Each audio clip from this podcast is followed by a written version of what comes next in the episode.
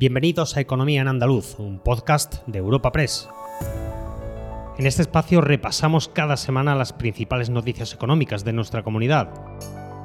Estos son los temas que han marcado la información económica de Andalucía esta semana. Andalucía ha vuelto a superar los 700.000 parados tras liderar la subida nacional con casi 16.000 desempleados más en septiembre.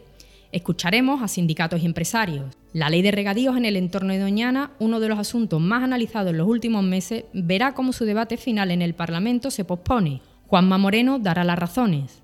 Y, para terminar, los puertos andaluces han tenido hueco en la agenda de Europa Press esta semana, con un encuentro en el que se profundizó en la incidencia de estos en la economía andaluza.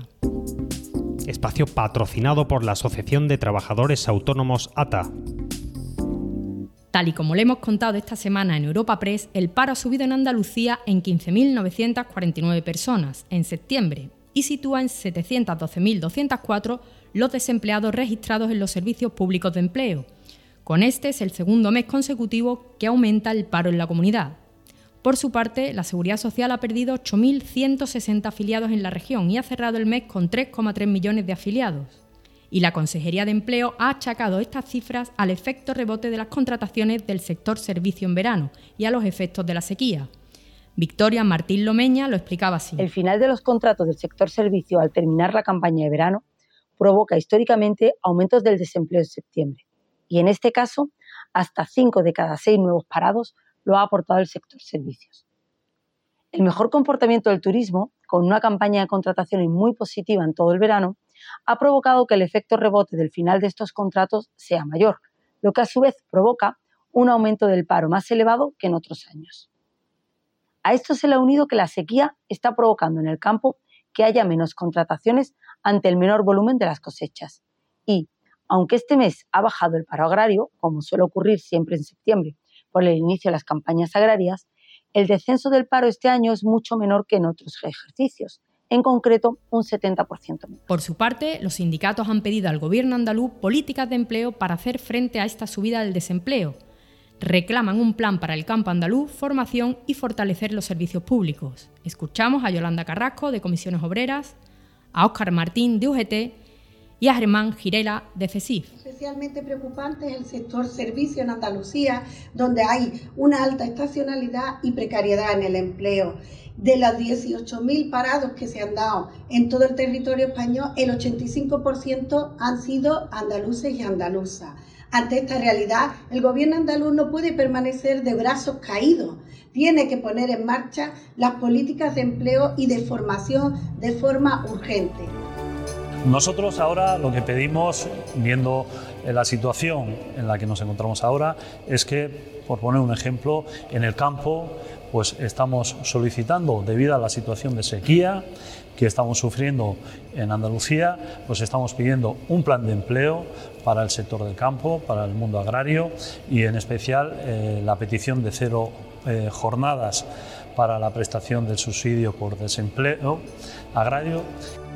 Desde CESIL lamentamos que el desempleo en nuestra tierra vuelva a situarse por encima de las 700.000 personas y pedimos una apuesta firme por fortalecer los servicios públicos a través de empleo de calidad, así como un cambio de modelo productivo que se vincule más a sectores como la industria y la innovación. En el lado de la patronal, la CEA ha valorado el esfuerzo de las empresas, pymes y autónomos por la contratación indefinida, con un aumento del 26% respecto al año pasado.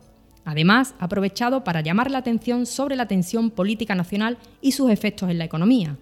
Nos lo cuenta Manuel Carlos Alba, el director del área jurídica y relaciones laborales de la CEA. Por otra parte, nuestra economía y el mercado de trabajo siguen dando muestras de pérdida de intensidad. La inestabilidad y la incertidumbre política en la que estamos instalados pues no ayuda a generar confianza para la inversión en la economía y en, y en el empleo. Eh, un trimestre que ya se presenta con vaticinios de incremento de repunte de la inflación y esto pues sin, duda alguna va a tener una repercusión negativa en la economía y en el empleo. Por su parte, el colectivo de autónomos ha saludado los buenos datos en el verano, duplicando el crecimiento de trabajadores por cuenta propia respecto al año pasado. No obstante, piden certidumbre política para seguir avanzando en lo económico. Así lo señala el presidente de la Asociación de Trabajadores Autónomos de Andalucía, Rafael Amor. Con estos datos podemos decir que Andalucía no solamente se está manteniendo, sino que prácticamente ha duplicado el crecimiento de los autónomos del año pasado, en el que crecían 641 y 2.968 autónomos. Por lo tanto, podemos decir que ha tenido los autónomos andaluces una campaña estival aceptable o buena. Ahora finaliza la campaña estival y estamos viviendo unos momentos de una incertidumbre política que no solamente está afectando a los autónomos y las empresas, sino a todos los ámbitos de la sociedad en general. Esperemos que mm, se busquen soluciones a los problemas que está generando esta situación y que más pronto que tarde pues se busquen soluciones para establecer un gobierno a nivel nacional que nos genere una certidumbre. Uno de los asuntos más debatidos y analizados en los últimos meses es la situación de los regadíos en Doñana. Ahora se ha dado un paso más tras reunirse Juanma Moreno y Teresa Rivera. Y es que, finalmente, el debate final de la ley de regadíos en el entorno del Parque Nacional de Doñana se pospone. Esta semana se incluía esta ley en el orden del día del Pleno del Parlamento con el objetivo de debatirla la semana que viene, pero el presidente de la Junta y la vicepresidenta tercera del Gobierno han decidido abrir una vía de diálogo. Juanma Moreno ofrecía una rueda de prensa al término del encuentro. Se va a posponer eh, ese debate que iba a ser prácticamente inminente y lo vamos a posponer en beneficio de que tengamos tiempo de poder dialogar, de poder conversar, de poder construir, de poder mejorar, de poder proponer, en definitiva, de poder avanzar. Ese es eh, el objetivo fundamental que creo que tiene esta reunión y además que creo que es sumamente positivo eh, que en este caso la propia vicepresidenta, yo mismo y los distintos equipos conectemos, o mejor dicho, reconectemos y, sintonicemos porque las competencias que tiene la vicepresidenta son sumamente importantes, especialmente sensibles, todas ellas en el ámbito de Andalucía y donde tenemos mucho que, que, trabajar, mucho que coordinarnos, mucho que cooperar, mucho que colaborar entre las dos administraciones en beneficio, evidentemente, de Andalucía y del conjunto de España.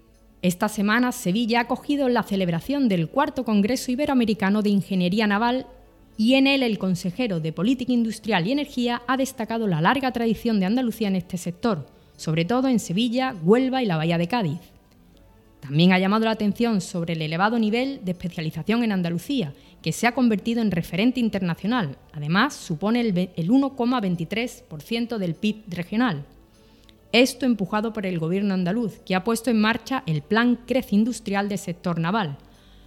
Jorge Paradela, consejero andaluz, daba los detalles. Nosotros tenemos desde la Consejería de Industria un plan dedicado al sector, se llama el Plan Crece Industria del sector naval.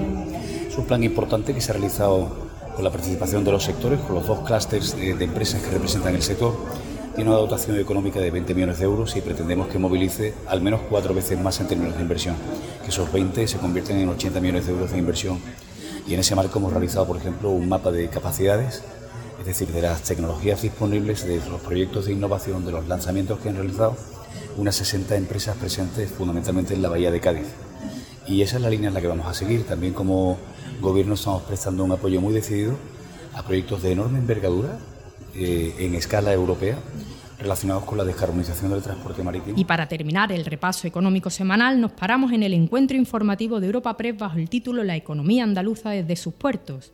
Aquí el Gobierno andaluz y los puertos han pedido al Ejecutivo Nacional que reclame a la Unión Europea una moratoria para amortiguar el impacto de la entrada en vigor a partir de 2024 del sistema para controlar y grabar las emisiones de dióxido de carbono del transporte marítimo. Les habla María Esther Muñiz, redactora de Economía en Europa Press Andalucía, y escuchamos sobre este asunto al presidente de la Autoridad Portuaria de Algeciras, Gerardo Landaluce. Y evidentemente para nosotros es fundamental. Se ha mejorado en parte la, propuesta directiva, pero no es la solución. Y evidentemente nosotros eh, sí que desde aquí eh, solicitamos que aprovechando lógicamente la, presidencia de la Unión Europea de España, pues que realmente se pida una moratoria. Lo pide eh, en este caso el puerto de Algeciras, los puertos afectados y también el propio sector todo lo que es el ámbito privado. Por tanto, eh, yo creo que es importante manifestar esa necesidad de pedir eh, en la Europea, en Bruselas, una cierta moratoria que evidentemente permita perfeccionar esta legislación. Recuerda que puedes encontrar estas y otras muchas noticias económicas en la sección Andalucía en nuestra web europapress.es. Puedes suscribirte a este programa y al resto de podcast de Europa Press a través de Spotify, Apple Podcast, Evox o Google Podcast.